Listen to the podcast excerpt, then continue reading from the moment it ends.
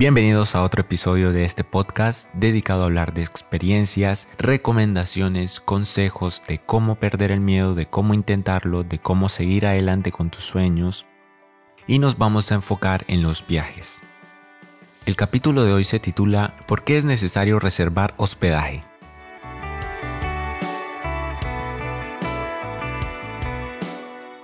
Es una experiencia personal que espero no les suceda a ustedes. Haciendo mi primer viaje estaba en la ciudad de Madrid. Me disponía a ir a Tarragona. Fui a la estación de tren y un trayecto que iba a durar unas 5 o 6 horas terminó durando unas 3 o tal vez 4. ¿Esto por qué? Porque fui a tomar el tren pero no me di cuenta que reservé al final un tren rápido y llegué en menos tiempo.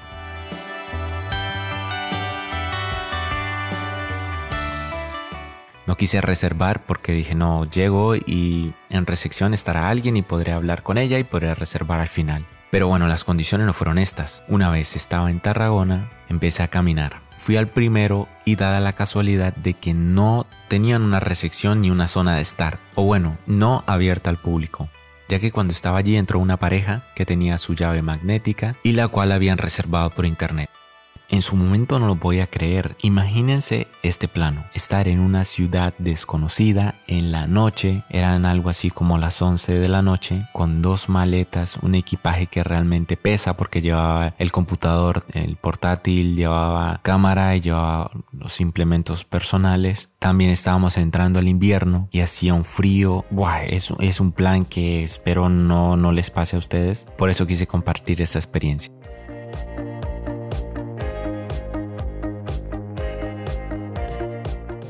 Bueno, después de llegar a este primer lugar, me dirigí al segundo, estaba buscando lugares en Google y me dirigí a otro. Me pasó exactamente igual, no había una recepción y bueno, ya estaba todo copado, todo cerrado, había gente, pero con lo cual no podías entrar porque no tenías acceso.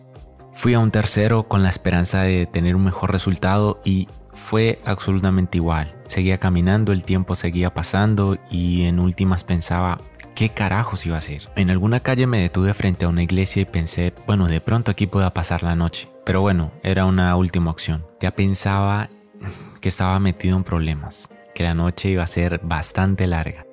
Tuve la idea de reservar una noche en un hotel.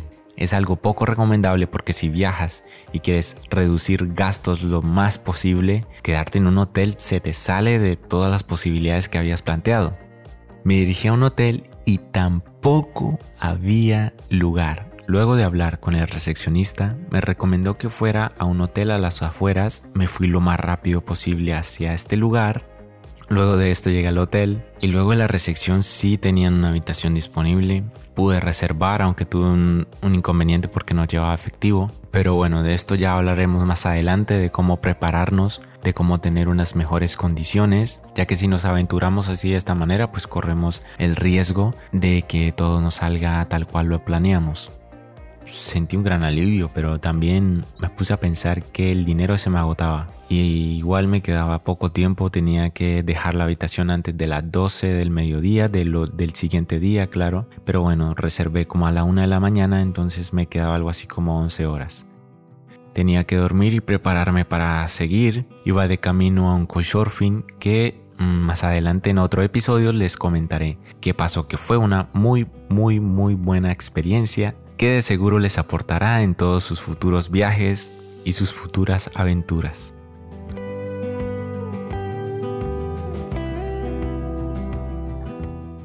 Lo principal es dejar el miedo.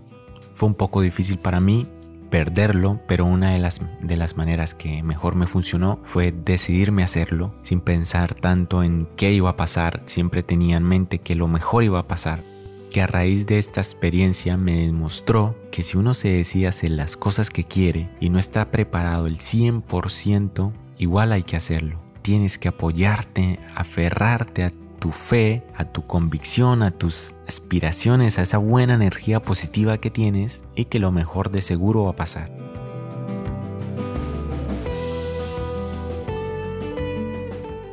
Bueno, y como conclusión y como recomendación es que reserven, señores, reserven.